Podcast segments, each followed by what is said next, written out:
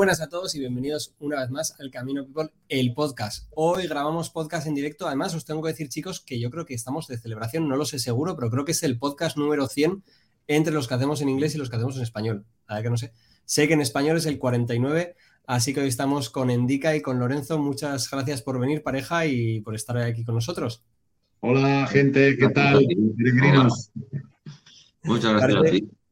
Nada, hombre, a vosotros que al final parece que esto es complicado, entre las fechas mueve, el mundo se va al garete y de repente llegan aquí los alguien y, nos quedamos sin grabar la entrevista, que mira que llevamos tiempo hablando.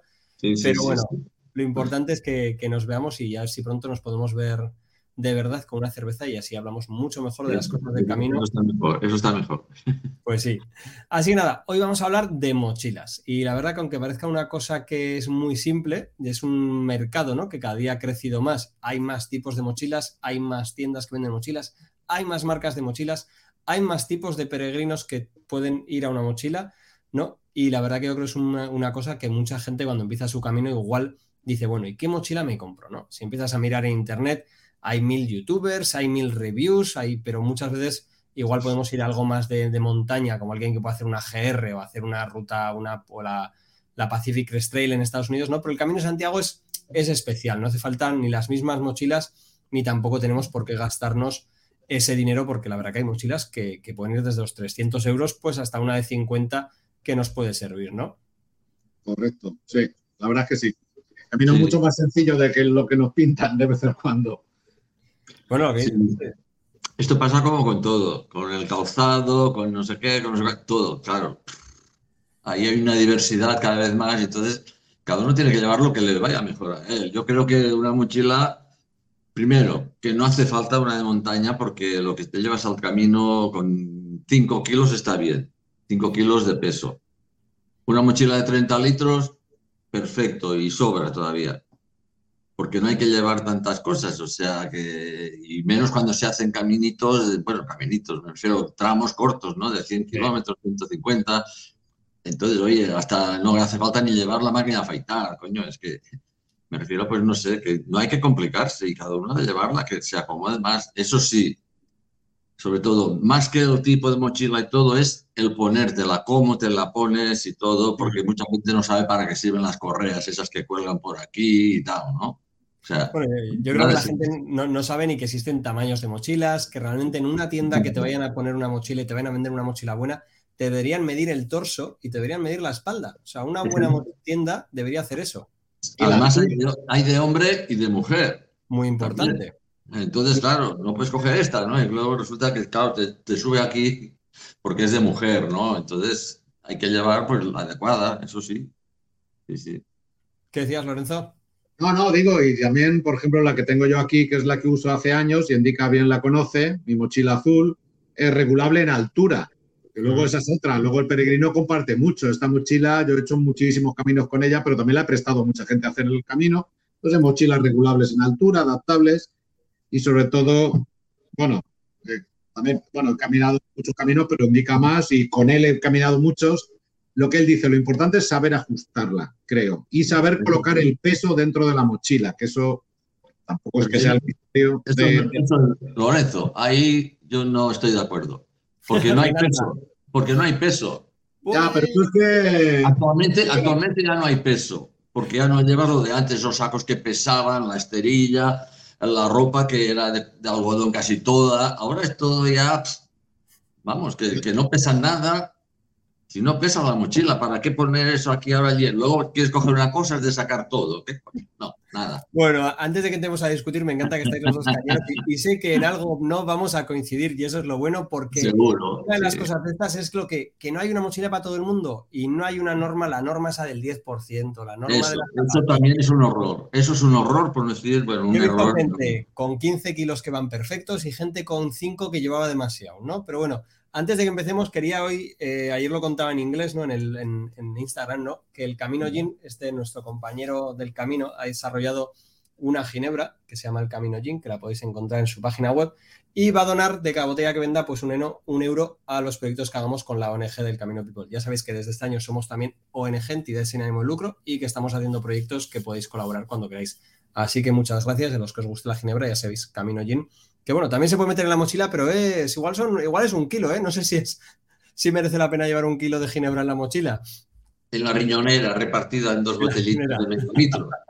Perfecto. Y nunca olvidarse de la frase de bienaventurados los borrachos que verán doblemente a Dios. Y la verdad que es, el, alcohol es parte de nuestra cultura en España y es parte también de ir y tomar y probar las diferentes cosas, ¿no? Sin pasarse, aunque a veces, oye, algunos pasándose han encontrado lo que tenían que encontrar en el camino. Yo me acordaré la historia de Alex que contaba del peregrino aquel que fue totalmente borracho y luego volvió a los años, ¿no? que el camino también a veces hay que encontrarse esas tortazos y, bueno, pero bueno, esa nos dará para otro día de bebidas del camino, que como nosotros tenemos para rato. Una gran ginebra, Camino Gin, una gran ginebra, sí señor. Venga, hay que probarla. Pero bueno, vamos a ver, mochila. Vamos a empezar primero por una de las cosas que hablabais, ¿no? De los dos que decíais eh, lo importante que es saber lo que hay, ¿no? Las mochilas hoy en día tienen tamaños, hay tallas, los tamaños normalmente se miden en litros, pero a pesar de los litros, luego tenemos diferentes mochilas por la anchura de nuestro pecho, la anchura de nuestra espalda. Como bien decíais, hay mochilas para chicos y hay mochilas para chicas, porque en el caso de las chicas, teniendo por los pechos, hay unas nuevas mochilas que la barra puede ser más alta o más baja, y ahora han diseñado unas que hasta las eh, asas para colgárnoslas van y hacen un pequeño círculo así. Sí, sí, sí. Para las chicas. Pero lo más importante, que yo creo que vosotros lo habéis visto, es que la gente no sabe llevar la mochila ni ponérsela. Sí, sí. Suele ocurrir, suele ocurrir. Y en Dica tenemos ahí muchas anécdotas, ¿verdad? Sí, sí. Más de uno por el camino, tenerle que decir, oye, párate, ven aquí, y ponérsela bien, tirarle aquí para que se le pegue a la espalda, porque si no, la llevan colgando. Probablemente colgando para atrás. Sí, claro, y eso es fatal, eso es fatal. Ya los, ves que, ya los ves que vienen caminando mal, porque llevan días caminando mal, con dolor en los hombros, porque la llevan colgando. La mochila, sí, la, mochila, sí. La llevan girada. Eh, y luego con esta cosa de, bueno, pues depende del peregrino, pero cuando te acercas a tocarle a alguien la mochila y te acercas al cuerpo con toda tu buena voluntad, pues hay gente que, que piensa que parece que le vas a robar o a violar. más si es una mujer que se cree eso, pues sí. y solo le vas a tirar de las cinchas, que bueno, son movimientos a veces un poco violentos porque hay que ajustar. La mochila, yo recuerdo, y aparte Indica me lo enseña muchas veces, hay que moverse con ella y que esté perfectamente pegada, que no baile. Lo principal es que no baile. Solo bailar en los hombros. O sea, que la ajustas bien a la cintura y que aquí puedas poner la mano casi y no, como bien dices, Indica, el peso tiene que recaer siempre en las caderas. Y yo cada día sufro cuando veo a la gente con el cinturón de las caderas que lo lleva por aquí o que lo lleva por aquí, lo lleva bien apretado, además, bien apretado. Un desecho, Y Dios mío. vamos a empezar. Voy a sacaros mi primera mochila. Esta la tengo yo, pues de hace igual más de veintipico años, para que veamos cómo han evolucionado las mochilas. Madre. Esta es mi primera mochila, vale, yo tengo, he hecho bastante monte, monte, entonces esto es una mochila de unos 50, 60 litros, ¿vale? Una mochila muy grande. Sí, sí. Pero mira qué espaldas te llevamos en aquella época y esto ya era, pues esto. Como bien decía Lorenzo, esto no es regulable para nada, pero sí que empezaron a llevar por respiraderos en la espalda para que fuera más cómodo y demás, ¿no? Bien, menos mal. Entonces, esta es una mochila que hoy en día pues no la llevaríamos al camino por grande ni por comodidad para nada. Sí, pero bueno, esto ya es un siguiente modelo. Está, como ya bien decía Lorenzo, esta se puede ajustar a diferentes tamaños de espaldas, porque no todos somos iguales. Exacto. Es que es súper importante, ¿no? Sí. Y como bien dices, las cinchas de arriba que tanta gente no sabe para qué son. Exacto, sí. Vamos a ver la tuya ahora, Lorenzo. Cuéntanos. No, te digo, te iba a decir que ahora que enseñas la regulación en altura, la mía es una, una quechua de Decathlon ¿Qué modelo? Que está vacía y claro, quedas un poco fofa. Cierto que es un poco grande, Indica sabe que yo a veces me paso con el equipaje, da igual que hagas muchísimos caminos, pero... El tabaco que lleva ahí todo. bueno, el tabaco, sí, la, bota de vino, la bota de vino, ropa de más, en fin, bueno, pero yo tengo una de 50 litros y cierto que siempre me, que me sobran 10, nunca la lleno. Seguro me sobran 10, y, pero bueno, me pongo todo el peso abajo, como siempre, pegadito a la cintura. Y, lo que tú decías, esta es una, es que me va tan bien que tengo una nueva, comprada hace dos años y está sin estrenar. Está regulable en altura también. Encima doble, ¿no? El de arriba y el de abajo, por lo que veo, ¿no? ¿Cómo? O sea, es regulable los hombros y regulable también la cintura. Sí, sí, claro. Regulable arriba y regulable aquí abajo en la cintura, con un buen colchón aquí abajo y con, sobre todo a mí me gusta que abrace bien la cintura por lo que decía Indica. O sea, los tiradores de arriba, los, eh, tienen que bailar en el hombro. O sea, no la mochila arriba, no bailar, pero que no tiene que haber presión sobre los hombros. Y esto que ajuste bien en la cintura, todo el peso a la, cintura. a las caderas, sí. sí, A, las caderas, 50. Luego a mí me gusta que, bueno, me gusta esta y es que no la cambio porque que tenga un bolsillito lateral dentro, de, dentro del... No sé si ¿eh? Dentro del cinturón, un bolsito lateral, donde, claro, tengo por aquí, al ser como soy de, Albacete, pues siempre llevo una navajita, aunque esta no es de Albacete auténtica, pero tiene el pequeño tenedor para comer la latita de sardinas a media mañana. Qué fino contenedor. Y me pasó, me pasó no hace mucho, me ha pasado un par de veces, indica igual también.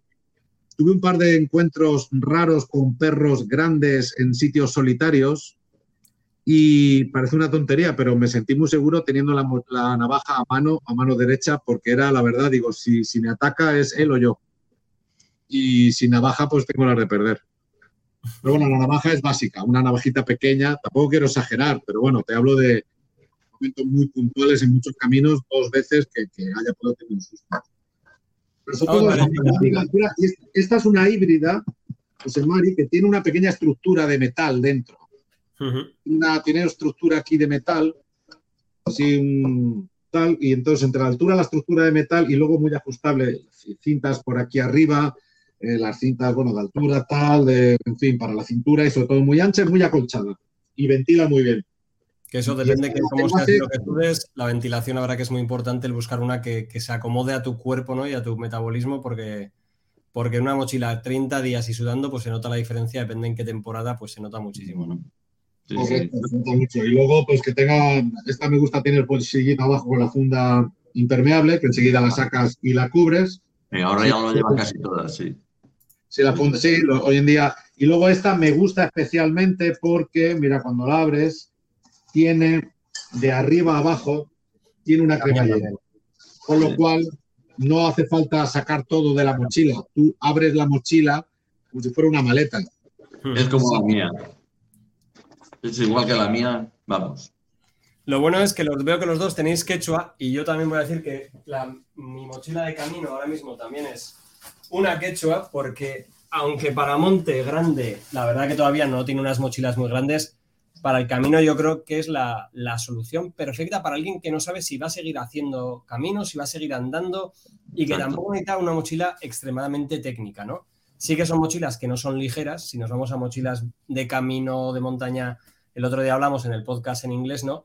Pero la diferencia es que una mochila de esas, estamos hablando siempre que decimos que el tamaño perfecto para el camino, un camino normal, 45 litros para ir tranquilos. Igual 40 vamos un poco justos, 50 sabemos que nos pasamos. Entonces dijimos, bueno, 45 yo creo que está bien, ¿no? Pero esta mochila de Quechua, yo creo que lo bueno es que encima el modelo lo van promocionando y lo van haciendo nuevo, pero se mantiene. Esta es la Forclaz. Me imagino que la tuya, Lorenzo, será también una Forclaz y la tuya indica será probablemente alguna no sé qué modelo será. No es Forclaz. La riñonera sí es Forclaz, pero esta no sé. La mía en su día me costó 79 euros, que no fue una gran inversión, y ya te digo, tiene, tiene 14 años ya la mochila, ¿eh? Y años y... Este es el modelo probablemente siguiente, que lo único que ha cambiado es que bueno, van cambiando los, los materiales, sigue hablándose del centro, que a mí eso me encanta. A mí me gusta también que tenga muchos bolsillos laterales, porque para las mudas o para tener cosas me parece muy cómodo. Luego el sistema de aireación lo han cambiado, fijaros aquí. La verdad que esto lleva, esta mochila tiene ya siete años y es una maravilla lo que respira, cómo se agarra, también bolsillito lateral para el móvil o para la navaja o para lo que sea. Y esta mochila estaba a unos 60 euros. Esta misma mochila de una marca alta de montaña y de en plan bien, mínimo 200, 200 y pico yo siempre veo que me encantan y me fascinan las Osprey, que, es una maravilla técnica, claro, el que se pueda siempre, bueno, que cada uno tiene su presupuesto, pero las Osprey, para mi gusto, Deuter, Osprey, pero si tengo que elegir, las Osprey son las que más me, encantan. A nivel bolsillitos, rejilla lateral que tengas a mano para coger una botella de agua o una fruta. Yo no miro tantas cosas. Yo lo que miro sobre todo es que el envase no pese. Eso es muy importante, que es un peso que ya va añadido. Exacto. La Forclaz pesa, lleva razón. Esta debe pesar de entrada un kilo, kilo y medio, ya solo de mochila. ¿eh? Pero esta ya me parece mucho porque ahora la cambié, es nueva, cambié la otra, ya que ya no pesaba nada, nada. Y esta un poquito más porque lleva también, claro, la, funda de la mochila aquí. Y quizás eso lo que yo noto, ¿no? Pero vamos, que eso también es importante, que la mochila ya en sí... Ahí se nota mucho que normalmente en mochilas de por debajo de 40 litros y encima de 45 ahí es cuando empiezan a meter la estructura interna. Y ahí es cuando, claro, de estructura interna, ya si es plástico, metal o tal, la tuya no sé si lleva estructura, probablemente no lleva estructura, ¿no? No, no. No lleva. es, lo primero que, miro yo. Y si hay, la quito, como sea. Desmonto todo y la quito. ¿Ves? Yo, sin embargo, a mí me gusta porque me gusta que vaya recta, que vaya en la espalda, pero es cierto que llevamos un tamaño tal. Por debajo de 40 sí que puedes encontrar mochilas sin estructura y encima este tipo de mochilas sin estructura las puedes llevar hasta sin cinturón de cadera, porque realmente cuando son tan poco peso, según los, dicen que, que ahí no hay problema en llevarlo sobre los hombros, pero cualquier cosa por encima es muy importante que esté siempre, que esté siempre en la cadera, ¿no? Que digo es muy importante. Os voy a enseñar una monstruosidad que tengo yo, es mi monstruosidad de hacer monte.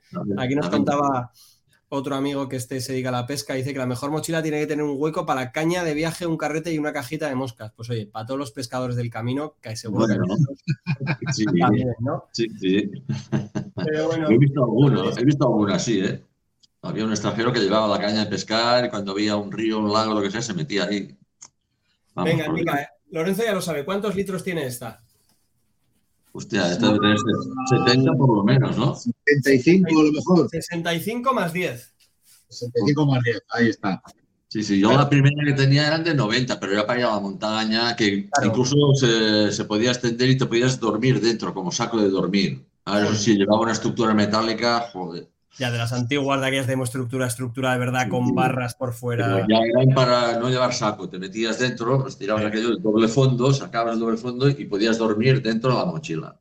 Lo que ocurre es que, bueno, hablando de concepto tamaño de mochila, esa es enorme, por si haces alta montaña y tienes que llevar, no lo sé, imagínate, crampones, piolets, si vas a, no sé, que en la campaña pero para un camino. Mosquetones y muchas cosas. Sí, está de 35, 40, 45 litros está bien, porque también es cierto, y Indica lo sabe, de hecho, casi mucho de lo que ha aprendido el camino también lo ha aprendido con él, que la mochila en el fondo es la misma para hacer eh, lo más básico y que se hace un Sarria Santiago que un San Jean Santiago. O sea, es que llevas lo mismo para 5 y lo mismo en verano que invierno.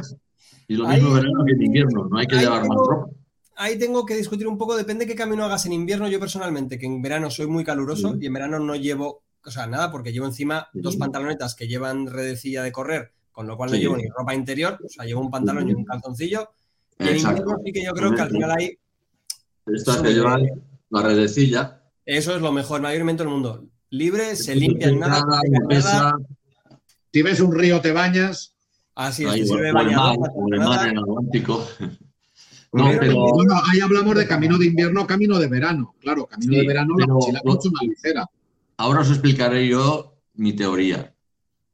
Llevas lo mismo, porque lo principal lo llevas puesto. La mochila no llevas más peso. Lo único que la camiseta a lo mejor interior es de manga larga o que el pantalón es largo. Pero es un quita y pon y se acabó. Lo demás lo llevas puesto. ¿Sabes? Que yo en invierno, o sea, yo todavía no he hecho nunca en invierno. No, lo puesto. En verano, sin, embargo, en verano, a veces llevas una chaqueta, bueno, hay que llevarla, aunque sea pleno verano por la meseta, hay que llevar una chaqueta porque a primera hora hace frío. Y entonces, ¿qué pasa? Que cuando te la quitas pones peso en la mochila. Sin embargo, en invierno no, porque no te quitas la chaqueta para nada. Y esta es mi teoría, ¿eh? Cuidado. o sea, no, hay que llevar más ropa, no hay que llevar más. Cambias la muda interior. Lo único que cambias es la muda interior, lo demás lo llevas encima puesto. Un par de camisetas, una sudadera y ya está. sí, pero, que la mochila no pesa más porque tú lleves esa ropa puesta. Pesa lo mismo. Sí, tres de calcetines. En dos semanas hablaremos de ropa, pero yo creo que, por ejemplo, mi ropa de invierno te puedo decir que si pesas mi pantalón que tengo, el que tengo yo de monte de verano, pesará 400-500 gramos. Ese mismo pantalón de la misma marca, el que es de invierno, igual pesa kilo y medio. Y yo en invierno sí que Igual por prevenido me llevaría algo más de cambio por si acaso no se me seca la ropa que en verano, pero, ya por mi forma de ser y porque también soy como Lorenzo que yo cargo extra. Y... estamos con los Porsis y eso ya ahí no me meto. El Porsi ya cada uno que lleve de más. Lo que ocurre es que yo, por ejemplo, caminando, bueno, y lo sabéis los que caminamos, eh, frío, frío, yo lo que llevo es un pantalón que abriga un pelín, no es de alta montaña, aunque sea, aunque esté nevando, subas, no sé, o Cebreiro o estés haciendo hospitales, es importante que sea un poco cortavientos, o sea, que corte el aire y abrigue un pelín. Y luego, si es invierno, fíjate, ahí vas a decirme sibarita. Yo a veces llevo un pantalón de pijama, que es ultra ligero, de algodón. Ya, bueno, sí. Si veo ahora que de correr, ahora hay mallas de andar. Sí, ahora hay mallas de correr que también te puedes poner debajo. Una maravilla. Pero yo entonces lo que hago, si tengo frío en invierno, me pongo el pantalón de la lluvia, que para el viento, pues, precisamente porque es impermeable, te para el viento y te lo pones encima, no pesa mucho, no pesa nada, sirve por si llueve y de paso, pues si tengo frío, pues me lo pongo.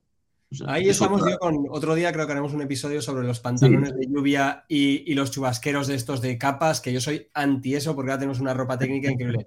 Pero yo te voy a contar que mi objetivo siempre, cuando en el camino y al monte en cualquier sitio, es mucho mejor ir con pantalón corto, ya llueva o nieve, porque una vez que andas, al menos yo personalmente tengo calor, mientras la parte de arriba voy encalado, me pongo unos buenos calcetines, aunque vaya por nieve, y me aseguro que mis piernas no se van a mojar porque no hay cosa peor que un pantalón empapado ahí, que pesa, está.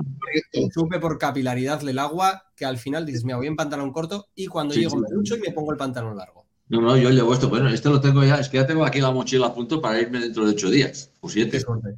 Ya lo tengo aquí, llevo pantalón corto. Ya te digo, como mucho, el de la lluvia y si tengo frío me pongo de la lluvia, oye, y eso no pasa nada y cuéntanos, Enrique, ahora vemos mucha gente que están surgiendo mochilas nuevas, mochilas diferentes. Tenemos, bueno, la mariconera que llamamos en España o la riñonera de toda la vida de Dios. Pero ahora mismo también hay mochilas de estas que se pueden llevar o en la parte delantera o que se pueden llevar en el pecho. Y sé que tú eres, utilizas este tipo de mochilas. Yo todavía no me da, no sé por qué, no sé si va a ser cómoda, no las, no las he probado, ¿vale? Estas son de esas cosas que no puedo dar mi opinión, pero cuéntanos un poco por qué utilizas tú este tipo de mochila. Bueno, porque entre otras cosas me quita peso de la mochila. Yo ahí llevo la botella de agua, dos de medio litro, Llevo pues desde, bueno, la petaca de lujo, lógicamente. La petaca. Que si el palito del selfie, que si el teléfono móvil, que si la documentación, el dinero y todo, y así lo llevo siempre aquí. Me paro en un sitio a comer, dejo la mochila, se la pueden llevar, de paso que me laven la ropa, y yo siempre, siempre la documentación, el dinero, todo lo de peso aquí, la navaja también a mano. Eh, Una cosa que se usa todo el día, indica la ¿Eh? credencial, la credencial, que no hay cosa que más moleste que llevar la credencial dentro de la mochila, ahí, un día de en invierno. Ahí, dentro la credencial, la documentación, lo que tú quieras, puedes llevar. Y ahí, pues eso, ya te digo, es una riñonera de esas. Lleva varios compartimentos y, oye, nos va más de bien. Yo he visto, ¿eh? cada, año veo más gente con estas grandes aquí en el pecho que, algunos llevan hasta solo esas. O sea, llega a haber gente haciendo el camino con mochila de estas de delante, que, a ver, unos tamaños grandes. También llevan de bandolera, también dan de esas de bandolera. Aquí Sí, hay creo que hace un poco de balance de peso también. Llevas algo en la espalda y un poco de peso en la parte de delante y entonces... Ahí, es otra cosa, que también lo cuento yo a veces a la gente. Digo, de paso llevo un contrapeso, que si llevo, aquí llevo cuatro kilos, aquí llevo a lo mejor dos, pero bueno, pues pero no te da calor. ¿Calor? No. Hombre, la mochila a lo mejor sí, pero esto no, esto aquí en el vientre. Ya, ya, no por eso. Yo me es que me parece que va a ser incómodo andar ahí, no sé. Yo son esas cosas que no, que ya digo, no he probado y igual no puedo decir, a tendré que probar algún día, pero. No, no, ya te digo, yo de los años 73, 74, me acuerdo cuánto fue el primero, que vi unos franceses que lo llevaban ahí en el Pirineo, y oye, me lo contaron, a mí me encanta, perdona que interrumpa, me encanta cuando Indica comenta una anécdota del año 74, que es cuando nací yo. O sea, es que, de verdad que siempre hablaba maestros y... yo ni existía ni estaba, vamos, en proceso. ¿Con qué babies me junto yo aquí? Me cago en 10. Es eso lo bueno el camino, que somos todos a partir de los ya todos iguales y es lo, más divertido que hay. hoy, anduve, de mi pueblo de aquí de Fene hasta Pontedeume porque la Junta marcó el camino por una, bueno, horrible, por una nacional, con unos cruces tal, con Indica ya lo hice. Anduve con Adriano Gasperi y sus 76 gloriosos años. Que más o menos es como, bueno, no quiero desvelar tu edad, indica, pero. yo el mes que viene, no, en mayo. En mayo 75 tacos. Qué pasada. 75. que lleguemos así de bien. Pero ya no se ha hecho hoy 30 kilómetros casi, que se ha ido a niño. Y, tengo, y tengo más pelo que algunos, ¿eh? Ya.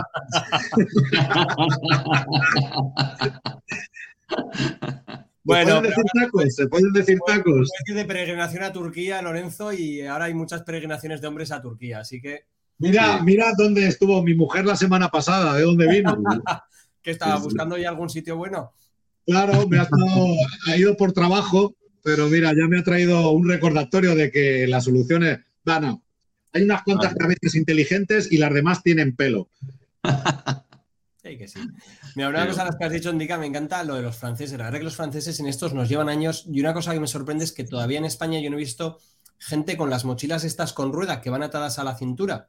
Ah, sí. Sin embargo, la gente francesa que tienen más tradición de nosotros de hacer montaña con edades avanzadas, les ves muchísimo en el camino y en el monte. A mí me parece increíble porque llevan unas mochilas gigantes porque se van igual para 40, 50, 60 días y van pasito a pasito con la mochila tirando solamente de la cadera.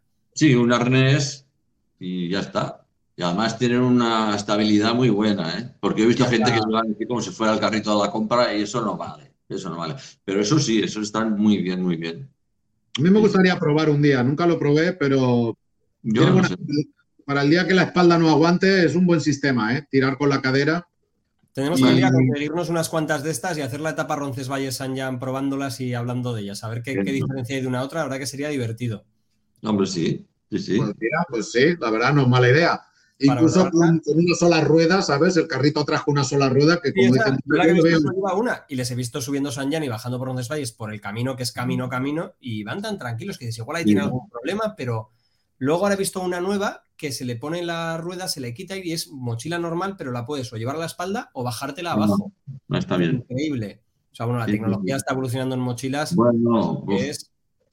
han, inventado, han inventado hasta el transporte de mochilas en furgoneta, que es ya el, método más ligero de, ir a hacer el camino. Desde los primeros del camino no empieces aquí en plan pureta, que en los tiempos la gente iba con caballos, con burros y hasta se pagaba para que hicieran el camino por ti y con sandalias. Y con Y menos yo, y menos yo, que a veces sabes que, bueno, acompaño también grupos y, y oye, que nadie, o sea, ¿qué voy a decir? Jamás juzgaré, o sea, el que es que no hay que cargar con la mochila para ser peregrino.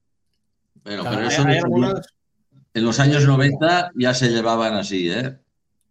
En los años 90. El primero, Jato, que subía de Villafranca a Cebreiro, llevaba por 300 pesetas en aquella época. 300 pesetas me, lo ofreció a mí en el año 98, que me subía la pues, mochila a Cebreiro. Y, y, me sonó rarísimo, digo, pero ¿cómo voy a subir a Cebreiro sin, sin mochila, jato? Ya, ya, yo tampoco. Eso que me decía, hombre, que te la llevo. a veces me pillaba cuando había nieve en invierno, con amigos, se paraba a mitad de la carretera con la camioneta, eh, indica, ven, te llevo la mochila, que no, que no, que te la llevo, que no, que no, no me la coges. No me la coges la mochila. Seréis como yo.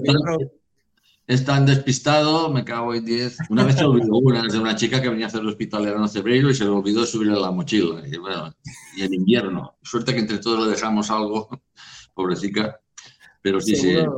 Fue el primero, ¿eh? 300 pesetas, años 93, 94. Ya, el 93 ya. El 93 ya lo hacía. Antes no sé. Otros seguros que seréis como yo, que más que sin mochila lo habréis hecho con dos mochilas. Porque alguna vez me ha tocado con algún peregrino o en el monte de que no puedes, ya te cojo la mochila. Bueno, y de Sherpa también, cuando iba con mi señora, pues lo llevaba. Ya, pero eso, eso ya viene en el contrato. Eso viene en el sí, contrato. Sí, sí, sí. o con el bordón, ¿sabes? En plan, sí, porteadores, con el bordón así en el hombro y la mochila colgada en medio, entre dos. hemos visto de todo. Eso lo he visto también, ¿eh? En el año 93. Dos catalanes, sí. Bueno, recordarle a todos que toda la gente que nos está viendo podéis dejar las preguntas en el chat si tenéis alguna pregunta para, para Lorenzo, para Indica o sobre cualquiera, o si nos queréis contar cualquier chascarrillo del camino, también encantados. Y recordaros también que os podéis, eso, que aunque no estamos todo el día diciéndolo, que bueno, que estamos en Instagram, que estamos en YouTube, que os podéis suscribir y dejarle like a los vídeos, no por nada, sino porque cuanto más le dais, a más gente llega y conseguimos que más gente se anime a hacer el camino, que al final yo creo que eso es lo que estamos todos aquí porque se, está claro que si, nos, que si el camino cambia, ¿no? Somos los tres un gran ejemplo y vamos ahí. Y otra pregunta que es muy grande, vale, sabemos que la petaca la tenemos que tener en el camino, pero ¿qué cantimplora lleváis? Ay, pues mira, no me la he bajado, pero yo llevo una de metal, llevo una de metal de, de casi un litro y la verdad la llevo, mi mochila dentro de los tiradores la llevo enganchada aquí fuera. Y entonces es desenroscarla, bebo y la dejo ahí. No me gusta el camelback. ¿Colgando o se sujeta? No, la llevo colgando. Lo que ocurre es que luego yo cuando camino siempre llevo para que no se hinchen las manos, que eso es otra cosa, obviamente, las mochilas, vas con las manos aquí colgadas. Entonces llevo la, la cantimplora aquí en la mano y no me baila, no va bailando. Bueno, ahora que dices esto, también mucha gente no sabe que aquí en la mochila hay como unas, unas tiritas así, que es para poner la mano para eso, para descansar. Para, que la sangre no, se vaya a los dedos abajo. Sí, bueno, así, ¿no? Y dicen, ¿qué es eso? ¿Para qué servirá esto? ¿No? Para colgar algo y tal. No, es para poner las manos y que no se hinchen los dedos y tal. Pero ya, veo entonces que vosotros dos sois de los que camináis también sin bastones. sí. sí. Igual que yo, porque todos los que decimos lo de los dedos es que caminamos sin bastones y no hemos aprendido en la vida a utilizar bastones. Que también otras cosas que todo el mundo que lo aprende dicen que va muy bien, pero yo la verdad que por ahora. Yo no sé. En mi, caso es porque no pasan más de dos horas sin que los pierda. Que me pueda tomar un café o una cerveza y de hecho hoy hasta Adriano, este señor que os digo que caminé saliendo de Ponte de Hume antes de subir la cuesta, que la acompañé hasta arriba de la cuesta, Menos mal que eran solo 20 metros, pero a los 20 metros yo me había dejado el paraguas, porque yo iba sin mochila, era el de día, y él se dejó los bastones. O sea, que ocurre constantemente. Entonces yo paso de bastones. Y si hay una cuesta abajo complicada, para eso está la navaja. Enseguida uno encuentra un palo, lo corta, lo adapta y si necesita una ayuda un día de barro para ir tanteando el terreno con los charcos, para eso están los palos, el monte y la improvisación. No, yo os podría enseñar aquí que tengo como cuatro o cinco palos y los que ya he dado. Que me los he encontrado o los han dejado o los encuentras tirados por allí y al final los recojo, los voy dando, pero claro, siempre vuelvo a casa con alguno y tengo ahí en el armario y ya digo, tres o cuatro seguro que hay ahora. tienes, un bastón, muy bonito, Indica, que recuerdo, con chapitas de caminos de hace tiempo y de otras ese, Pero ese ya es el segundo, ese es el de mi mujer. El mío se me olvidó en León y alguien me lo cogió. Sí pero lo llevaba a pasear, no era para, caminar, era para pasear, y, para coger higos, para coger higos o cerezas, depende, bajar la ramita que no llega la gente y coger cerezas. En mi primer camino, el, el sacerdote de Ocebreiro, que no recuerdo su nombre ahora mismo, era el año 93, me dijo que el, que el ah, bastón o el palo o el bordón era, útil para defenderte de los perros y de los sacerdotes pesados, de los curas cansinos. lo dijo sacerdote. Mucha gente se cree que era para andar y que no era para andar. Nunca ha sido para andar. El bordón era para defenderte de animales, apoyarte en la pared, para. Eso era como un apoyo. No, no, yo los primeros años llevaba este para eso, por si salía, porque te aconsejaban en las guías que llevaras un palo baudo para defenderte de los perros, sobre todo en la zona de Galicia, decían las guías. Sí, pero hoy en día la verdad ya no, quitando un par de sustos, cuando uno pasa bueno, el camino tarde o temprano. Yo hace dos años en el portugués, un chico catalán también le mordió uno aquí en la pantorrilla, porque él fue con el bastón allí, que, no se le acercaba, el otro se dio la vuelta y le mordió. es que frente a un perro el bastón puede ser amenaza más que ayuda. Creo, creo, creo que ha sido... Amenazaba, Y el otro dijo, ya verás tú, sí, sí. Cuando se dio media vuelta le mordió por la pantorrilla. Lorenzo, nuestro amigo Luis, que es cura, creo que, creo que, ha salido sensibilidades aquí.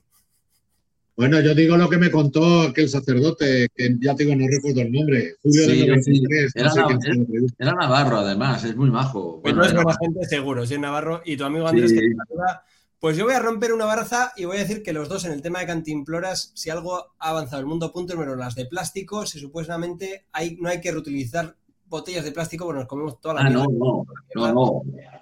Yo siempre, mira, esta es nueva. Esta no hay para Esta porque ahora cuando voy por aquí pongo el magnesio y potasio, que eso lo recomiendo a la gente. Muy bien, uf. Eso un día te contaré el proyecto en el que estoy ahora que va a cambiar cómo bebemos en el camino. Pero yo soy de los defensores del Yo tengo también aquí el magnesio potasio. Vale, sí. 100%. Sí. Esto es lo mejor, porque te hidratas cuando te hace falta, sin tener que parar, sin tener que hacer nada. Pero yo como lo llevo a mano... Tú sí. No me paro. Pero yo veo que el, que el camelback pasa el agua eh, o el líquido que lleves demasiado tiempo ahí detrás y si, es, si no es invierno se calienta. ¿Qué va? Eh? Yo, llevo una botella metálica y cada vez que veo una fuente vacías y rellenas. O, por ejemplo, vas a comer el menú del peregrino, Indica lo sabe, y sobra media botella de vino, tiras el agua, llenas eh, y siempre la llevo aquí. Sí, señor, es lo que hago yo con estas, digo. Nada, voy a tener que poner ahí la cámara de Irache para cuando paséis los dos para vigilaros de cerca. bueno, decirte que, el truco para la camelback y se aguanta bastante fría el agua es si cuando tú bebes, al final, para que no se quede el agua en el tubo, soplas para que se vaya para atrás, te digo que aguanta la mitad del día bastante fresca. Está bien. Ah. Tengo un par de camelbacks que me, dieron peregrinos eh, al acabar el camino, que volvían a sus países y no querían llevarla y no las he usado nunca, te digo la verdad. Y lo veo ahí, no sé, lo del tubito me parece muy astronáutico. Está muy bien por la hidratación, porque te acostumbras a hidratarte mucho mejor, bebes mucho mejor y no te pegas los sofocones, con lo cual para caminos en verano y demás, la verdad que, pero lo que dices, ¿no? Sí que es cierto que hay, que limpiarla para que no sepa plástico, porque si no de, de, de camino en camino, pues te acumula ahí de todo, ¿no? Y hay gente también que tampoco sabe beber, entonces, pues bueno, es muy importante lo que decís, ¿no? Que al menos en el camino francés mínimo un litro hay que llevar siempre, pase lo que pase. Y en otros caminos, pues ya estamos hablando de litro y medio, dos litros mínimo, sobre todo eso. Y si ya le añadimos magnesio, sales y lo que sea, pues mucho, mucho mejor, ¿no? El tema del beber es muy personal y tal, pero bueno, la norma básica es que, y hablando mal, si no meas es que no estás bebiendo suficiente. y un día, si te saco aquí la línea de cómo tienes que mear y cómo saber si te estás hidratando. Si el pis sale amarillo, malo. Malo, malo, malo, quillo. Sí, señor. Así que más, agua. Un, litrito de agua, depende de la etapa también. más no. Más no. En el francés no, porque en el francés tienes suficientes fuentes. En ningún sitio, en ningún sitio. Vía de la, Plata, Vía de la Plata en verano y mínimo dos litros. Bueno, Vía de la Plata en verano sí. Pero de agua no. Un litro de agua, luego medio litro de cerveza, medio litro de vino. Sí, no, no, es que es verdad. Porque cuando tú sudas no sale solo agua. Por eso hay que poner potasio. si me pongo científico, eh, el alcohol eh, deshidrata y es malo en un principio cuando estás sudando, el alcohol hace lo contrario. El alcohol cuando llegas al sitio. Fíjate, hay, cerveza sin alcohol, hay cerveza sin alcohol, ¿eh? Ah, pero eso no es cerveza ni nada. pero mira, no, últimamente los médicos, es verdad, ¿eh? algunos yo he visto que recomiendan esto, ¿eh? Dicen, eso de un litro y medio, dos, no. Es líquido, o no agua, es líquido. Y hay que compensar eso con limonada, con lo que sea. Ya, yo he dicho lo de la cerveza porque nosotros somos de la cerveza. Pero, que hay que hacerlo con limonada, con Aquarius, con lo que tú quieras. Es muy importante. agua, con magnesio y potasio, pero no solo agua sencillamente porque cuando tú sudas no solo sacas agua, hay que reponer también esas sales, esto todo, claro. Y, no solo para el sudor, ya te contaré que estamos con un proyecto de una suplementación para el camino de eso, de tema de sales, vitaminas y más, pero solo porque encima luego la recuperación y todo nuestro cuerpo es mucho más. O sea, yo que hago maratones, una de las cosas que descubrí es el tomar sales te hace que te recuperes mucho mejor, que aguantes mucho mejor. Y no hay dolores musculares. Joven, y, pero que se nota mucho y que esas cosas son tonterías y que al final toda la gente cuando se toca dice, ah, esto es sal, no de tal, no sé qué. dices, claro, claro, es que pierdes muchas sales y eso hace mucho en tu cuerpo y el agua no las tiene. No, no, y además esto va bien pues para los dolores musculares, las típicas agujetas, la gente que se caga. Si tomas magnesio y potasio sin pasarte. ya sabes que aquí en el norte ahora cuando hacemos maratones y demás, cuando acabas te dan una cerveza. Ya, Somos pero porque está demostrado que, que, ayuda para recuperar y que va muy bien. No, no, por eso te he dicho antes, yo no digo en broma las cosas, las digo científicamente casi. Pero bueno, sí. Ahora que hice el camino en enero, el de Gran Canaria, eh, hay las dos primeras etapas, que total son tres, pero las dos primeras realmente no pasas por sitio de habituallamiento y se sube mucha cuesta, pero mucha es mucha, precioso, brutal. Hay que llevar dos litros de líquido. ¿eh? De hecho, los dos días que no me ha pasado nunca, me he quedado sin agua cinco kilómetros antes de, bueno, sin agua. Me bebí el litro de agua y los tres latas de cerveza que llevaba en la mochila. Pero me quedé sin líquido cinco kilómetros antes de llegar y no había dónde reponer, ¿eh? Ya, ya, ya. Bueno, pero claro, ya son sitios, sí, No, y gracias a Dios que yo creo que la gente que va a estos caminos o estas situaciones ya es más avanzado, ¿no? Y ahora hay, también tienes estas pajitas que te permiten beber de ríos, ¿no? Para los que hemos hecho montaña como yo, habrá sido con la pastilla potabilizadora, una gota de energía que echabas al agua y ya está, y con eso tirabas. o bebes del río y sabes que al día siguiente te cagas por la pata para abajo, pero bueno, pues también hay estómagos y estómagos, ¿no? Pero en el camino, gracias a Dios, bares y, fuentes hay bastantes, ¿no? Vamos al siguiente, que es otra de las cosas que yo creo que esto también es muy, da mucho de qué hablar, hay muchas opciones, ¿no? Que es el saco de dormir. ¿Qué llevamos al camino y qué lleváis vosotros al, camino cuando vais? ¿En qué dormís? Claro. Yo ahora funda de saco, ya en este tiempo. Sí, una correcto. una funda de algodón. Bueno, en este tiempo indica no hace frío, ¿eh? Yo esto ya para Quizá. La semana que viene, viene nieve. ¿eh? agosto, septiembre. Es igual. Hay mantas en los albergues, si no se pide. Coño, es que es verdad. ¿Para qué ir cargado con una manta? Bueno, hay, sacos, hay, sacos, como este que no pesa nada y que eso, pero bueno, hace más volumen. Pero esto, oye, perfecto. Yo creo que como tengo, que tengo frío, en lugar de toalla yo llevo un pareo. Me lo pongo encima como si fuera una sábana. Si hace calor, lo mismo de sábana en lugar de la otra. y no pesa nada y se seca, vamos, en un minuto. Es cierto que tú no, es verdad que tú no sueles llevar saco, sí, yo suelo llevar un saco pequeño, muy ligero, que llega hasta menos 5 grados, pero en invierno, la verdad, los albergues están medio calientes y siempre hay mantas porque nunca, se llenan. Tengo este, tengo este porque cuando la otra vez que fui a Finisterre, una chica brasileña que ya terminaba allí y lo tiró. Digo, coño, pero si es nuevo, oye, ¿qué haces? Bueno, lo compré especialmente para venir aquí, pero ahora ya no lo voy a utilizar. Digo, me lo quedo, sí, sí, toma. Y lo tengo, pues bueno, por eso, como tengo los bastones, por si alguien necesita, o que sea, ¿no? Pero vamos. O sea, que si, nos falta algo, llamamos a Indica y nos, te tienes todo equipo de equipamiento para alquilar. Eh, exacto. Correo contra reembolso. Venga. es, increíble, la cantidad de material que se tira, que ese es otro tema para hablar otro día. ¿eh? es que vimos en San Martín Pinario. En Pinario vemos a veces el almacén que tienen allí, la de cientos de bastones, mochilas, eh, neceseres, toallas. Que, debería haber una ONG que se encargase de todo esto, yo qué sé, transportarlo a algún sitio, ponerlo a la venta o dárselo a gente que le haga falta. O sea, ¿verdad que una vez al año, una furgoneta a San Jan o a, o a Irún o a, sitios y, repartir. Ya está. Mira que ahora lo podrían mandar todo, montarlo en un camión y llevarlo a Ucrania a la frontera, que seguro que le dan un uso. O sea, no por venir a esto, ¿no? Pero, pero cierto que, que, se está pidiendo de todas mil cosas, ¿no? Y a veces, joder, yo mismo haciendo limpieza digo, esa mochila vieja, ¿para qué la quiero? De recuerdo, ¿para qué? que la use alguien que la vaya a usar, ¿no? Pero creo que una de las cosas muy importantes de esto es como hablamos con la mochila. No hay uno que valga para todo, ¿no? Yo me imagino vosotros sois como yo calurosos. Yo soy muy caluroso y me sobra todo. En verano me llevo saco de estos porque me gusta abrirlo y ponérmelo como manta para tampoco tener el plastiquillo. es igual, sí que se Pero yo conozco chicas que en el camino en verano y a la noche estaban heladas de frío. Entonces, si eres de ese estilo, chica, digo chica porque en general suelen ser más frioleras. Sí. Pero pues te tendrás que ver un saco más grande o una manta porque, pues esto no es. Eso de que uno sirve para todo el mundo, la norma de los 10, el mm. un número más, pues no sirve, ¿no? Pero sí que es cierto que para el camino, con cualquier saco como este de Catrón, sobre todo por el peso, esto pesará, no sé qué pesará, Lorenzo, medio kilo. No llegará a. Sí, iba a decir, sí, creo que este pesa 600 gramos este aguanta, hasta, 5 bajo cero. Y cuando hace mucho. Yo soy tendiente a ser friolero. Y cuando hace mucho ah, calor. Porque, ya sabes por dónde se va el calor. Ya, ya sé por dónde se va el calor, ahí está. Pero por eso. y lo uso a modo si hace mucho calor o tal, pues como edredón, lo abro como edredón y saca los. También saca los pies fuera y ya compensas temperatura. Pero bueno, os voy a enseñar, este es el saco, el mío, que este es. Los sacos tienen tres temperaturas, que es la de confort, la de límite y luego la extremo, ¿no? Este es un confort 15 grados. De echar que en el Camino Santiago, en una habitación normal, en, verano, pues por debajo de 10 no vas a llegar. Mucho frío tiene que hacer para que con gente y con todo llegues por debajo de 10 grados.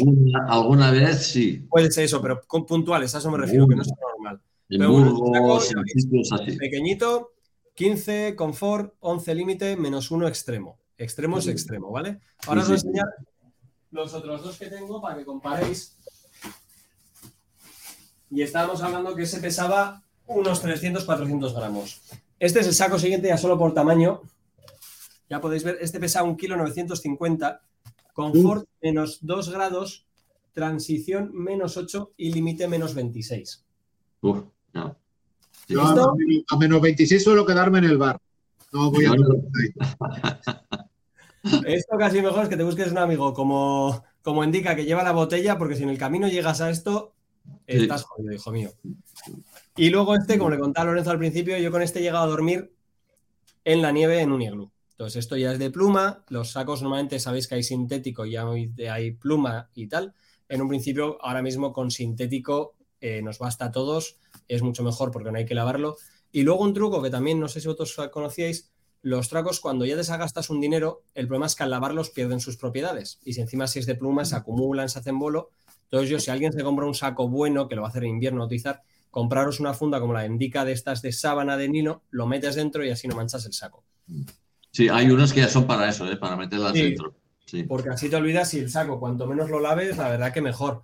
Y luego hay una cosa que a mí... Una funda de, seda, de seda que pesan 50 gramos, nada, una fundita de seda. De seda, Ay, qué fino.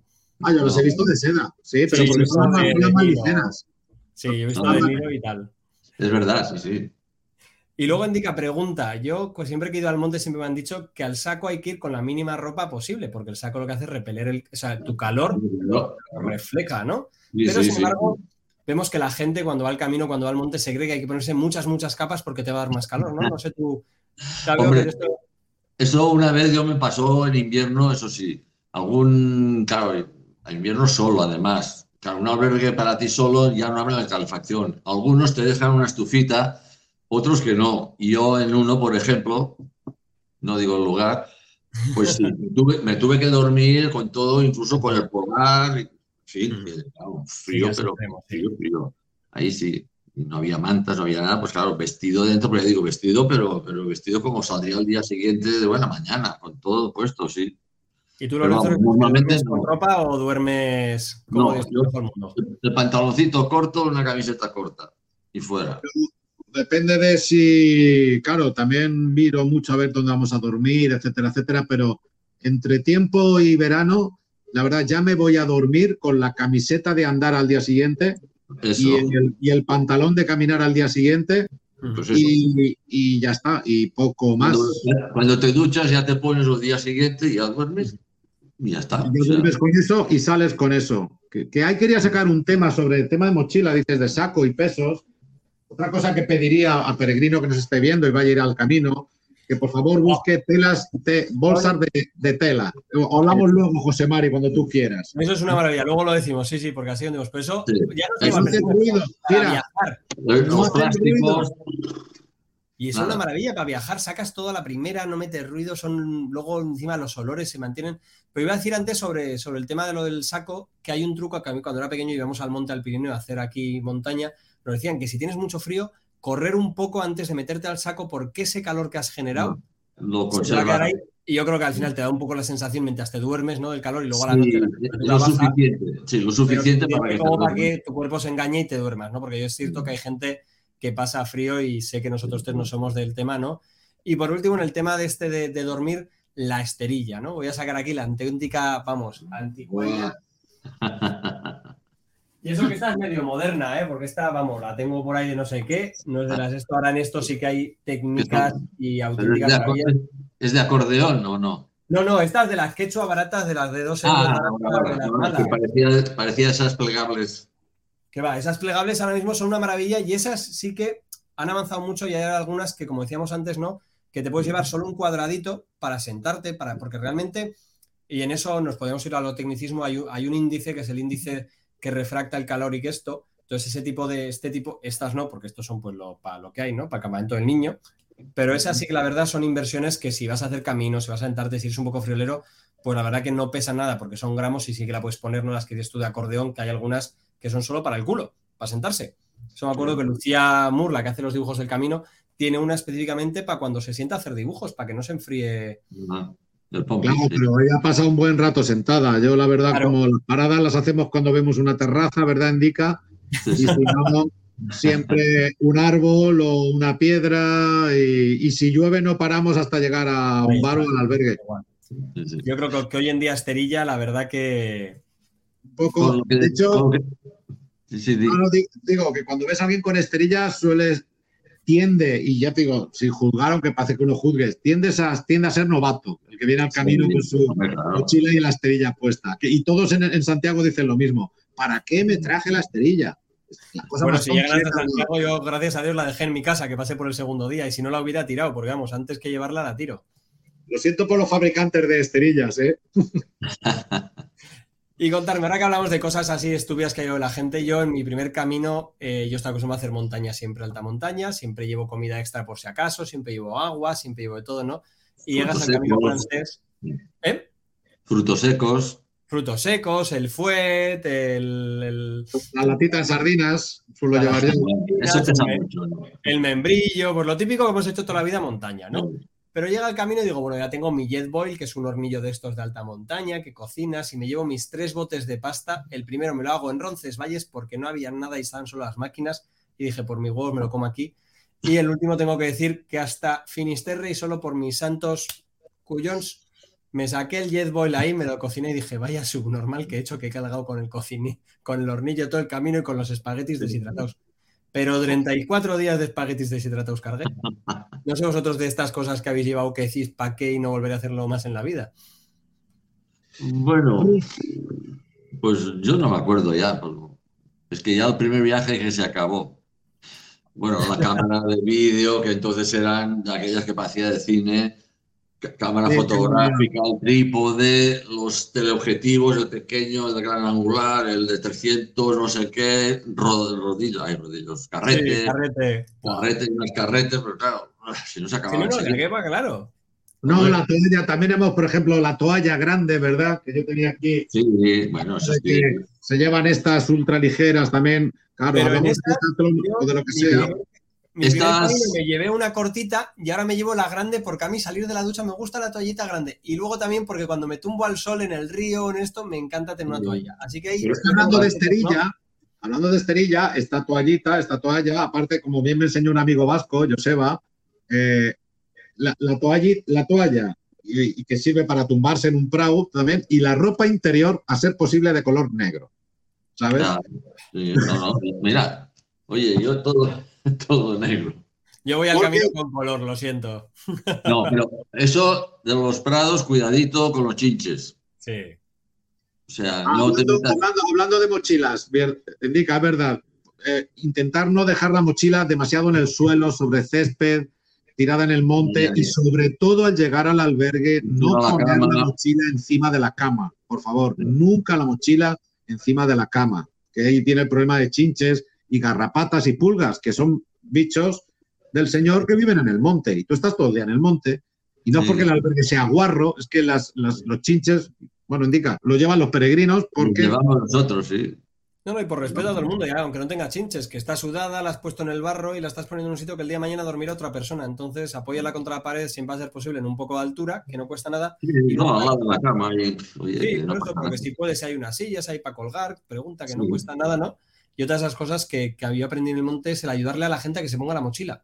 Que en el monte, cuando llevas muchos kilos, el agacharte, ponértelas en el camino no pasa nada, ¿no? Pero es algo que es un detalle y hace mucho el que te la cojan y tú te la pones bien, ¿no? Que es un sí, porque si no, cuidado, hacer así. Uh. Si no, por eso y te, te va y la gente lo controla y digo, no cuesta nada cogerla y ponerla. Y, ayudar a, fíjate, a ponerla y a quitarla también, sobre todo. Cuando llega alguien, más quitarla porque uno ya va hecho al equilibrio durante unos kilómetros y que alguien te sujete la mochila y tú te la quites tranquilamente. Se agradece. Pero sabes que hoy en día también, como, bueno, hay de todo en el camino, pero esto del contacto humano y el tocarse, parece que está mal visto. ¿Alguna experiencia has tenido que has sacado a colación el tema dos veces, eh, Lorenzo? Ya no la contarás algún día. Porque yo soy muy tocón, ¿a que sí, Indica? Bueno, dímelo a mí. Indica es un sabor, Indica es un sabor. Pero bueno, oye, nos ayudamos. Luego, es lo típico, ayudarse a poner el poncho. ¿Cuánta gente se ha hecho un lío por ahí a ponerse el poncho? los, ponchos deberían estar prohibidos. Ya, pero eso lo has dicho antes por la ropa técnica. Yo uso una cosa intermedia. A mí no, me gusta el poncho. Yo uso la esclavina. La esclavina, que es el poncho con mangas y con, y con una cremallera delante. Y arriba abajo. la verdad, me viene de, Cremallera de arriba abajo, porque si va solo, con el poncho te vuelves loco. Y si hace viento, ya no te digo nada. Y luego, además, todas las mochilas, otra cosa que llevan ahora es la funda de lluvia, que encima no es solo para lluvia, que es lo que habéis dicho antes, que está muy bien. Cuando vas al campo, cuando vas cerca a cualquier sitio, ponle esa funda y te sirve para que no salten, que la gente a veces no entiende, ¿no? Que esa funda hoy en día, todas las mochilas, las de Decathlon, las de por encima de 40 euros, todas tienen funda de lluvia. Y no solo para la lluvia, sirve también para bichos, sirve también para barro y es comodísimo. Y también, otra cosa muy importante, que yo es una de las luchas que tengo en el camino, el reflectante. Señores, en el Camino de ah. Santiago ha muerto gente en la carretera porque no se le ve. Yo cuando salgo de noche a la mañana me pongo la linterna, pero atrás, no aquí, porque aquí deslumbra. Una linterna roja que es un puntito así, como es obligatorio para las bicis ahora en España, y no cuesta nada. No, no, yo siempre llevo reflectantes también. O sea, siempre la funda que se vea, esto, esta se ve más que las luces de Vigo de Navidad. Sí, ya está. Está, no, Ya no cuesta nada. muchas, muchas, linternas ya tienen el botoncito este que es luz roja para molestar a la noche, que también está muy bien, ¿no? Que eso ahora hablemos ahora un poco también de, ese tema, ¿no? Del respeto de los albergues, que eso yo me compré una linterna de Catron que se carga por USB y tiene como cinco potencias, ¿no? Antes teníamos las PEZ que valían una maravilla, valía dinero aquello, tenías que cambiar la bombilla. Y ahora tienes unas linternas por cuatro duros que son una maravilla. Sí, sí.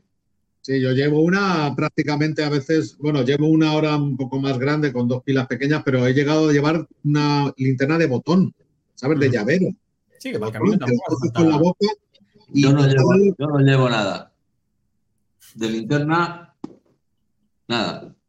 Aunque salga de noche y a mí son los caminos, de verdad, te lo juro. No, aparte, yo ahí estoy Además, la del móvil, no, es que no sé cómo se hace la del móvil, no, sé utilizarla.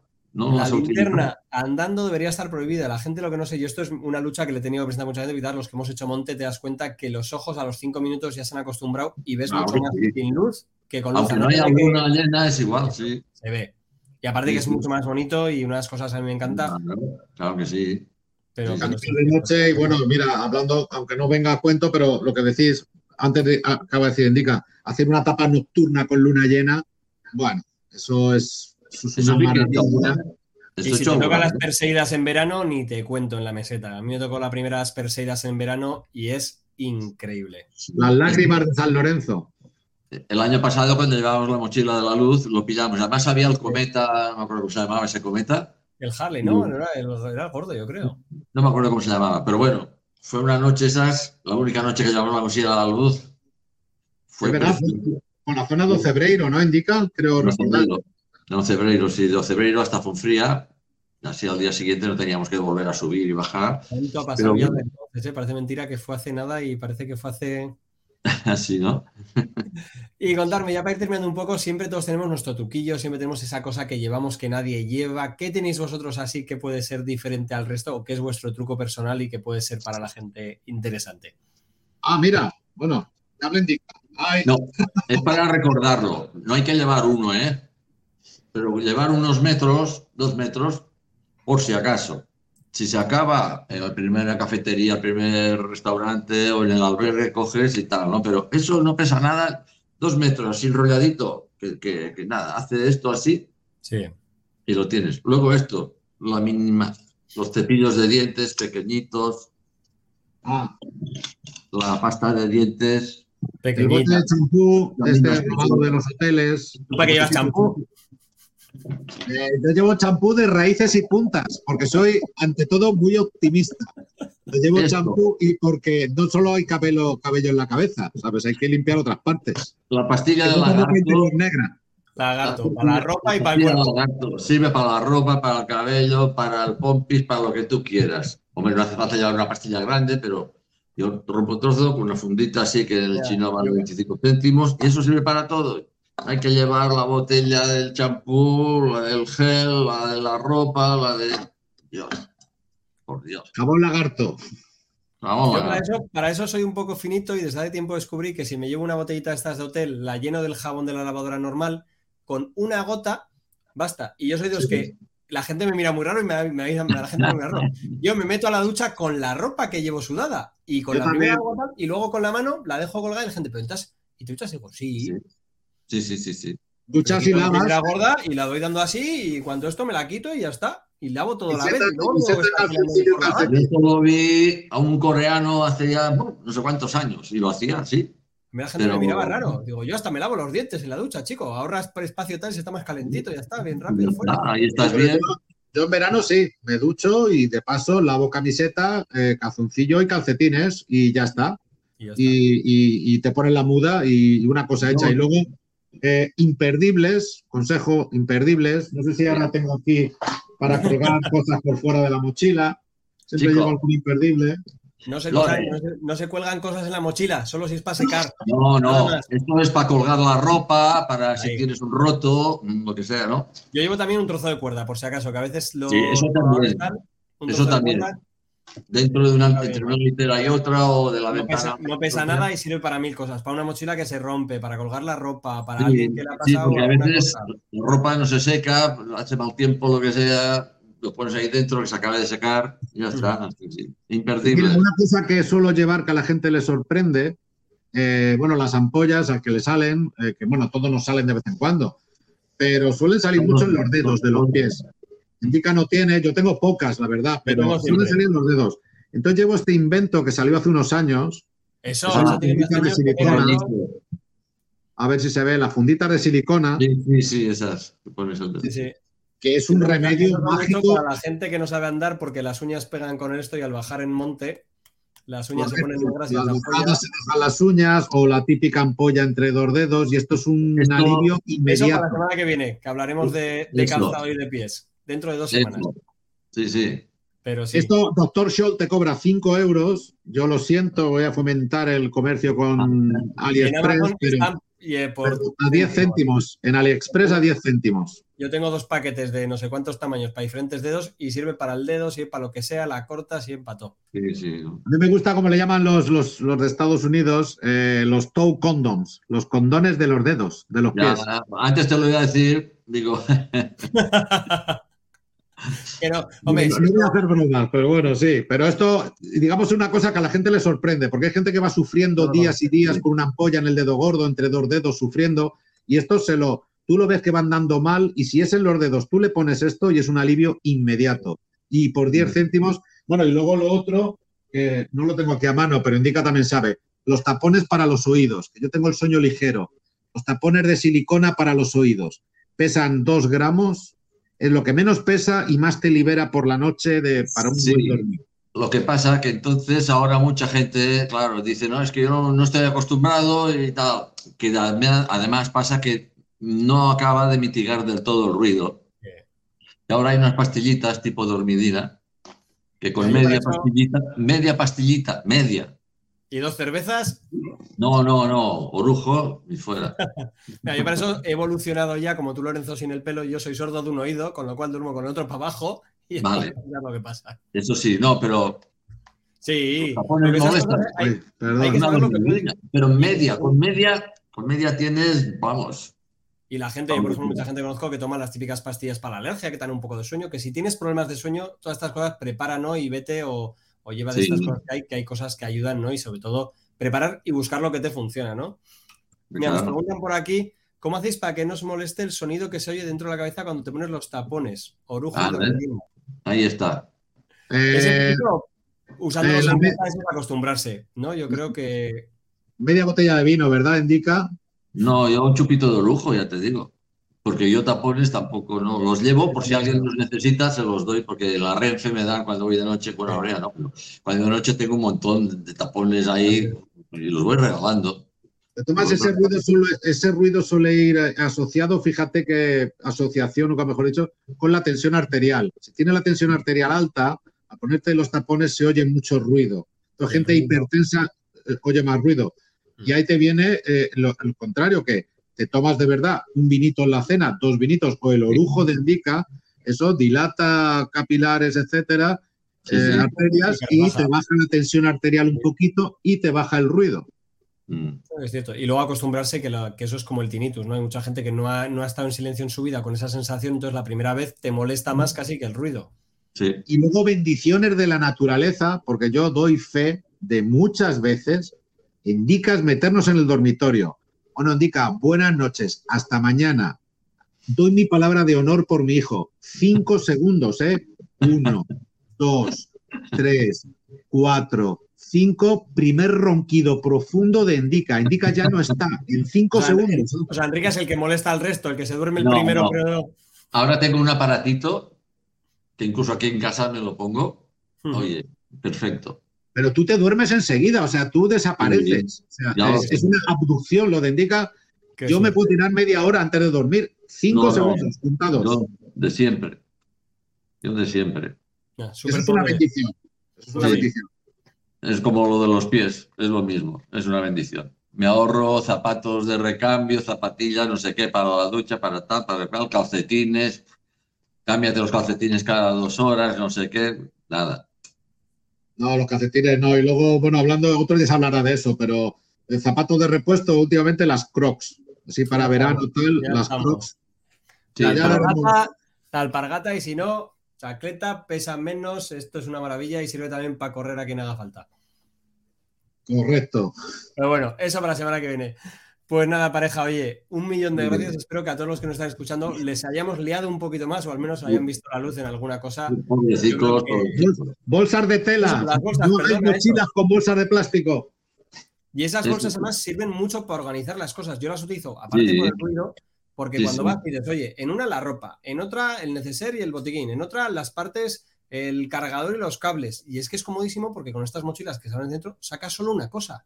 Y yo ah. para viajar me parecen lo máximo y las tienes por cuatro duros en todos lados.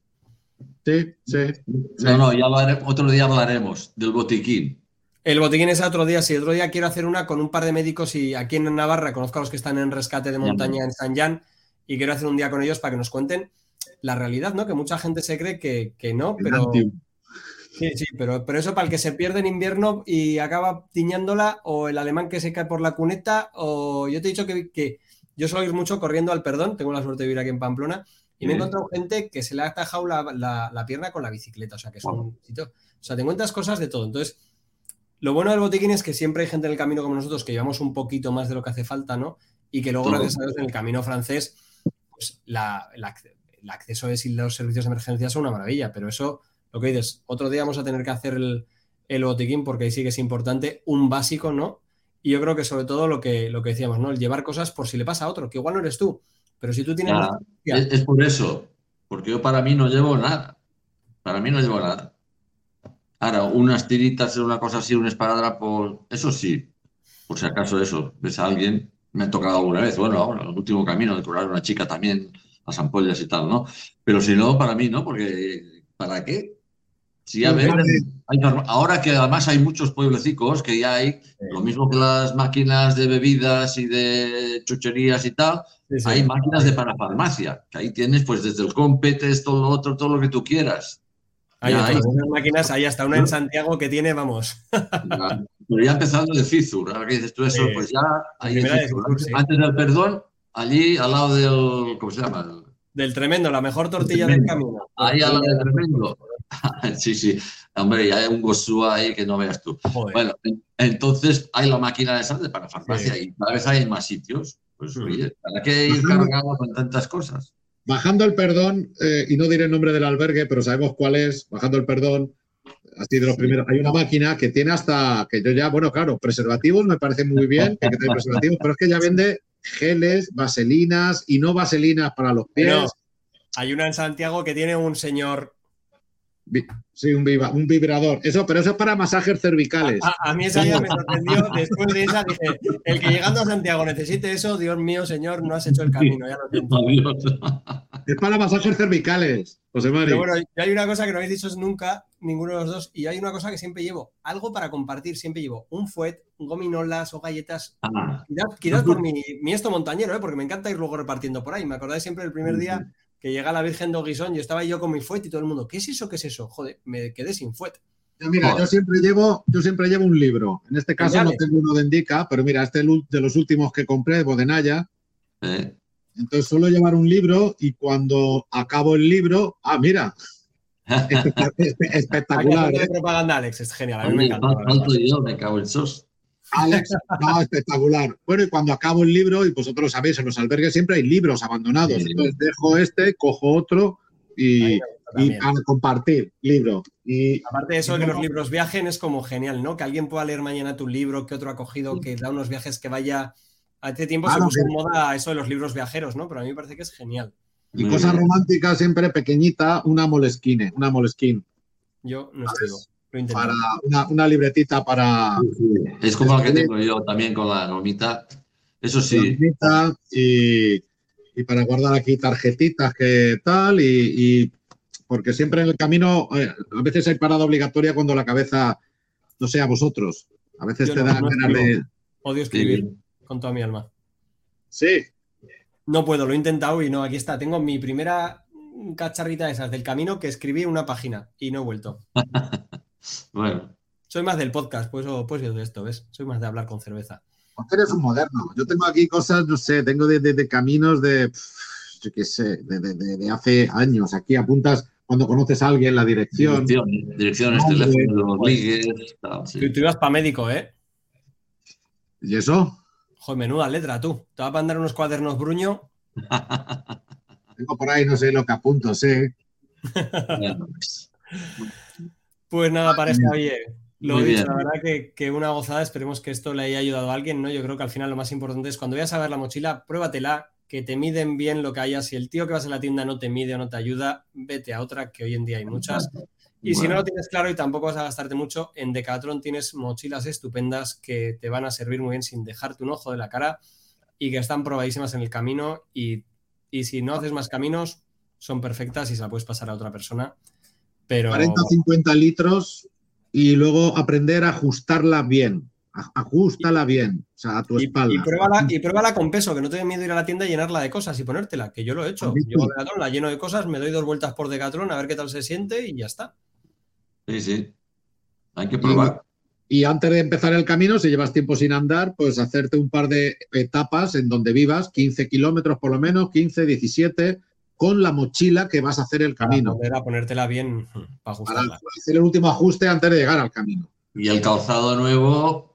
Eso, las dentro de dos semanas ya contaremos porque eso ya es otro. Ya, por eso digo que ahora ya no veo, pero también es lo mismo.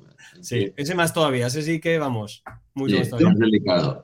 Pero por poner un ejemplo de pies, yo también no tengo problema mucho de pies, pero yo hice San Jean, Roncesvalles, San Jean, Santiago, con unas zapatillas de 9,90 del Decathlon que eran para caminatas ligeras y tiempo seco.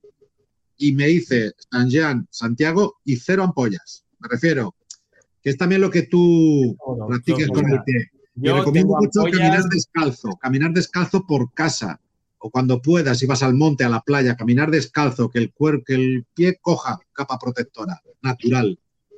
Ya te dije que yo en el que en mi primer camino me encontré un alemán que hacía el camino descalzo, pero es que este en su día a día vivía descalzo. Entonces, pues como todo. Ahora hay zapatillas minimalistas, yo corro maratones, corro tal, y aún todo haga lo que haga, voy a tener ampollas por mi tipo de pie y por eso tengo unas plantillas y por eso me cuido un poco más. Entonces, lo mejor conocerse, los experimentos con gaseosa.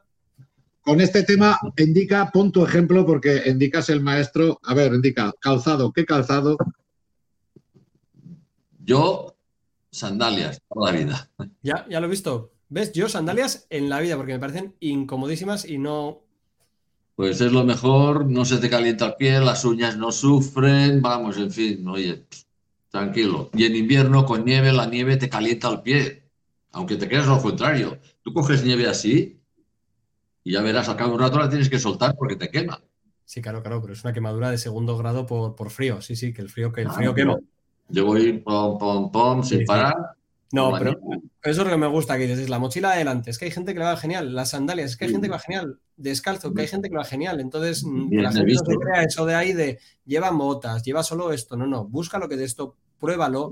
Yo no recomiendo a nadie las sandalias, no se las recomiendo. Mi mujer después de hacer como 15, 15 eh, caminos, le salían ampollas con las botas en invierno, en verano con las deportivas y tal. El último año ya dijo, ya voy me despido, se acabó, era en verano. Dice, como me van a salir ampollas, voy a ir como tú, con sandalias. Y llegó a Santiago ni una, ni una ampolla. Tú, oye, se desesperaba. Indica, hace su día a día en sandalias. Tú también en tu vida cotidiana, Indica nunca lleva calzado cerrado. Entonces tiene, no, sé si es de la tribu de los pies negros, porque tiene los pies morenísimos, o de, los, de los batusi africanos, porque tiene un dedo de callo. O sea, los pies de Indica son un callo. No, eso es verdad. A veces me, he quitado algún cristalito así que se me ha pegado y yo no me entero y me pongo en la ducha. Eso hace la naturaleza de los pies, pero ya es se me ha quedado hablaremos, pero lo bonito es esto. Los que éramos chabolistas ahí en Navarra estamos acostumbrados a ir descalzos por la chabola. Aquí con alpargatas, hombre, que la alpargata es el mayor invento del mundo. Yo me encanta la alpargata y en verano. Pero hace 70 años o 75 no teníamos ni alpargatas. ¿eh? Allí íbamos como podíamos, me cago en la leche. Ay, pues nada, oye, pareja, un millón de gracias. La verdad que, da gusto contar esto y sobre todo y contar experiencias tan diferentes para que la gente se sienta, ¿no? Que cuando alguno habla por ahí y dice, es que esto hay, es que no hay una, ya que tenéis, indica con alpargatas y mochila delante y detrás. Lorenzo con su mochila de 1450. Yo con mis botas de monte y aún y todo tengo ampollas por mi pie. Es que. Y uno de cada camino, de cada camino. Y la gente, yo veo mucha obsesión por intentar llegar al camino con todo controlado y planeado. La experiencia es la madre de la ciencia y lo que te funciona en un camino, en otro no funciona. Entonces, no hay que esperar. Si, si te sale una ampolla no es que te hayas equivocado, es que te tenía que salir, es que no. No hay dinero que te quite. Más sabe el diablo por viejo que por diablo. Eso también. y Ninguno llegamos al camino enseñados. Ninguno llegamos al camino enseñados. ¿Verdad, Indica? No. Y se, aprende, Cada, y se aprende cada día. Y ahora, gracias que hay las redes sociales y todas esas historias, y mucho, claro, tú puedes meterte en el Google y te dice todo, ¿no? Pero imagínate hace, pues eso, 30 años, cuando yo comencé a 32, pues ahí no había nada, ni nadie donde te pudieran aconsejar o decirte lo que sea, ¿no? Y tampoco, había donde, y tampoco, había donde, elegir, que eso es lo bueno que ahora tenemos hasta demasiado donde elegir, porque antes ibas demasiado. una bota de monte y punto. Un calcetín y no había nada más. Chiruca, la chiruca. Sí, sí, no había más. No había más botas que chiruca. Sí, sí. Bueno, y siguen siendo muy buenas, ¿eh? Sí, pero no entiendo que se quedó con lo de Chiruca, lo mismo que hay muchas cosas que se quedan con la marca, ¿no? Sí, el Tipex o el Compid, ¿no? cosas que haríamos por la marca. Sí. Pues nada, pareja, oye, un millón de gracias. Os invito a la de los zapatos, a la del calzado, pero bueno, como vamos a tener tanto, yo creo que nosotros haremos la del botiquín y alguna otra diferente, que seguro que será una maravilla. la cata de orujos, la cata de orujos por Endica. La cata de orujos también, esa mía, esa también puede ser una sí, Lo que pasa es que para pillar a Endica ahora yo empiezo con los caminos y ya no sé, claro. Pero bueno, a ver. De momento tengo tres, tengo un viaje con Insexo, tengo no sé qué, ahora me voy también con el chaval a Ibiza unos días y, no paramos, o sea que... Como debe ser. Claro, por eso digo que ya me diréis, bueno, ya tengo el calendario aquí con todo tachado, porque es increíble, no puedo, no puedo. la, jubilación, la jubilación activa, me cago en la mar. Ahora, eso sí, el día que habléis, el día que habléis de libros, entonces me lo dices. Hombre, sí, sí, de libros tenemos una parte, tenemos unas cuantas, ¿sabes? ¿sabes? Que tenemos pendiente encima, una solo contigo, de tus caminos y tus libros, que también esa la tenemos que hacer.